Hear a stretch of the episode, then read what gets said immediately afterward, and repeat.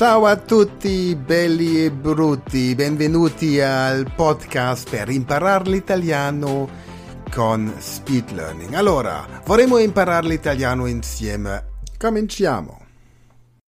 Herzlich willkommen zu einer neuen Ausgabe dieser Podcast-Reihe Speed Learning Italienisch, der Podcast für alle, die schnell und effektiv Italienisch lernen möchten. Und heute geht es um die Vergangenheit.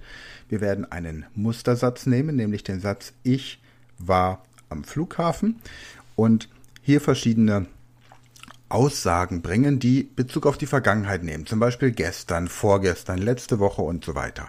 Hören wir es uns an. Zuerst demonstriere ich dir diese Technik wieder live und anschließend hast du die Möglichkeit mit dem Avatar alleine in trauter Zweisamkeit diese Übung noch einmal zu wiederholen. Viel Spaß! Ciao e bentornati. Ciao bellissimo. Parliamo ora del passato. Bene, Come base per questo esercizio useremo la frase sono all'aeroporto. ok. Al passato questa frase significa ero all'aeroporto. Aha, ero all'aeroporto. Ora per favore ripeti questa frase ad alta voce una volta. Ero all'aeroporto. Ero all'aeroporto. Oh, complicato. Grande. Ora vi darò un'espressione che descrive il passato. Per favore, aggiungilo alla nostra frase di pratica. Ecco due esempi. Io dico ieri. Allora la frase è ieri ero all'aeroporto. Ok. Poi dico lunedì scorso. Poi cambiate la frase in lunedì scorso ero all'aeroporto. Ho capito. Va bene? Sei pronto? Sono pronto. Allora decolliamo. Allora, Ieri. ieri ero all'aeroporto. Ieri ero all'aeroporto. Lo scorso lunedì. Lunedì scorso o lo scorso lunedì ero all'aeroporto. L'altro ieri. L'altro ieri ero all'aeroporto. L'altro ieri ero all'aeroporto. Una settimana fa. Una settimana fa ero all'aeroporto. Una settimana fa. Due mesi fa.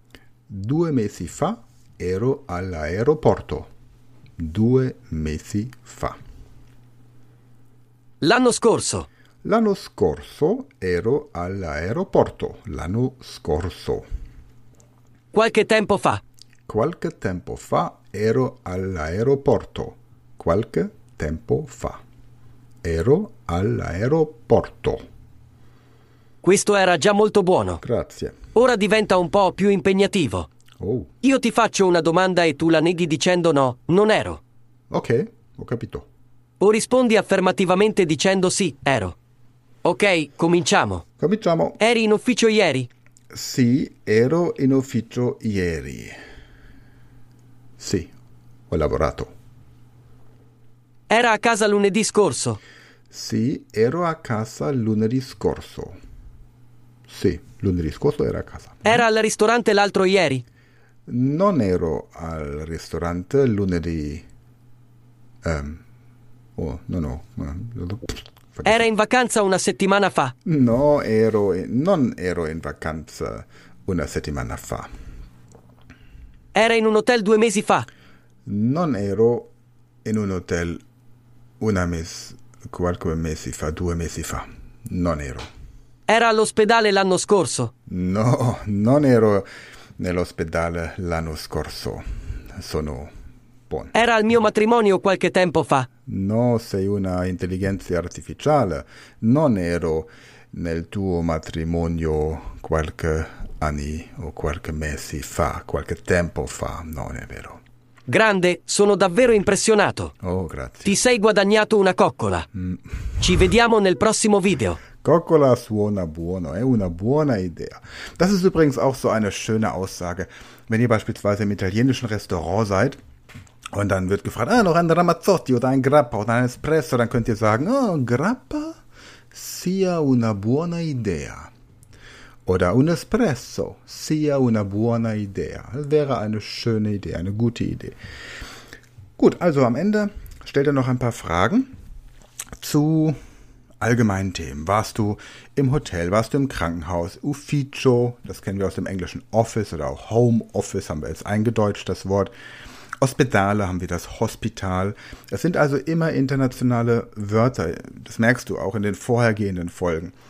Der Kurs ist extra so aufgebaut, dass wenn du Muttersprachler des Deutschen bist, du viel internationales Vokabular hier in diesen Sprachkursen wiedererkennst. Es geht nicht für alle Sprachen eins zu eins und weil die Inhalte ja für alle Sprachen gleich aufbereitet sind, haben wir hauptsächlich bei den europäischen Sprachen, den germanischen, romanischen und slawischen Sprachen, dieses internationale Vokabular lässt sich dann natürlich auf Sprachen wie zum Beispiel Griechisch, was eben in Zukunft noch kommen wird, oder auch Japanisch nicht anwenden. Oder Arabisch ist auch weniger internationales Vokabular gibt es aber.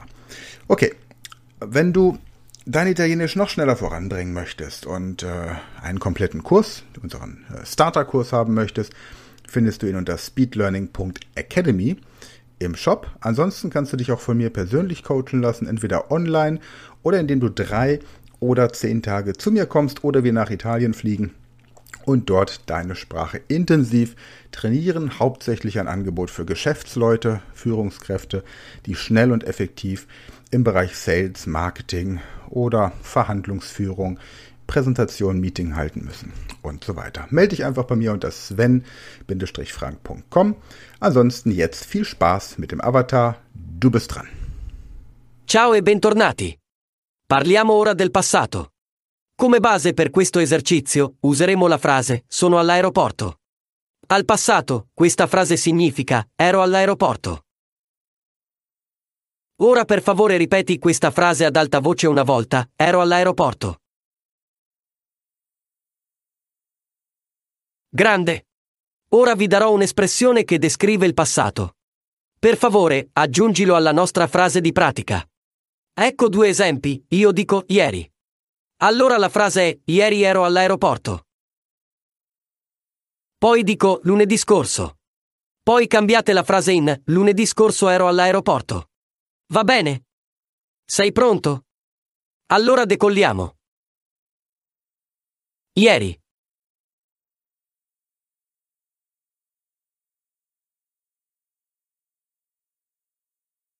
Lo scorso lunedì.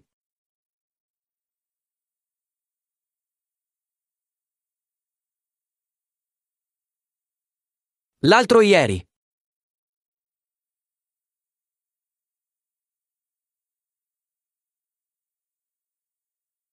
Una settimana fa.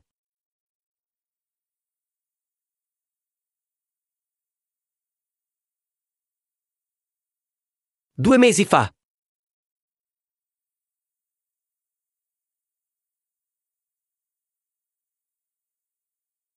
L'anno scorso.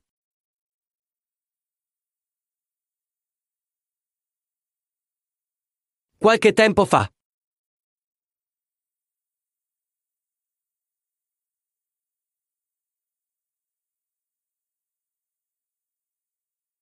Questo era già molto buono. Ora diventa un po' più impegnativo. Io ti faccio una domanda e tu la neghi dicendo no, non ero. O rispondi affermativamente dicendo sì, ero.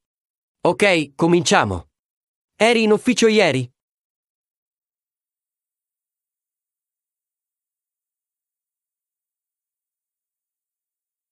Era a casa lunedì scorso.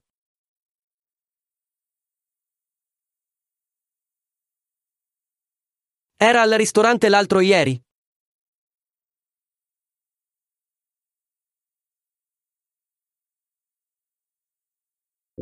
Era in vacanza una settimana fa.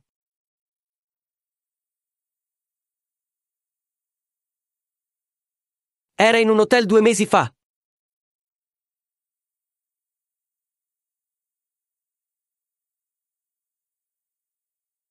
Era all'ospedale l'anno scorso.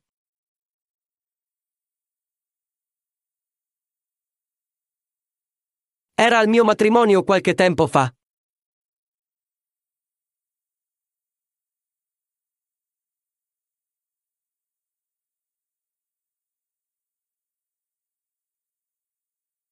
Grande, sono davvero impressionato. Ti sei guadagnato una coccola. Ci vediamo nel prossimo video. Das war die aktuelle Folge des Podcasts zum Lernen der italienischen Sprache mit Speed Learning. Wenn du mehr möchtest, dann werde Speedlearner an der Speed Learning School. Registriere dich unter speedlearning.school.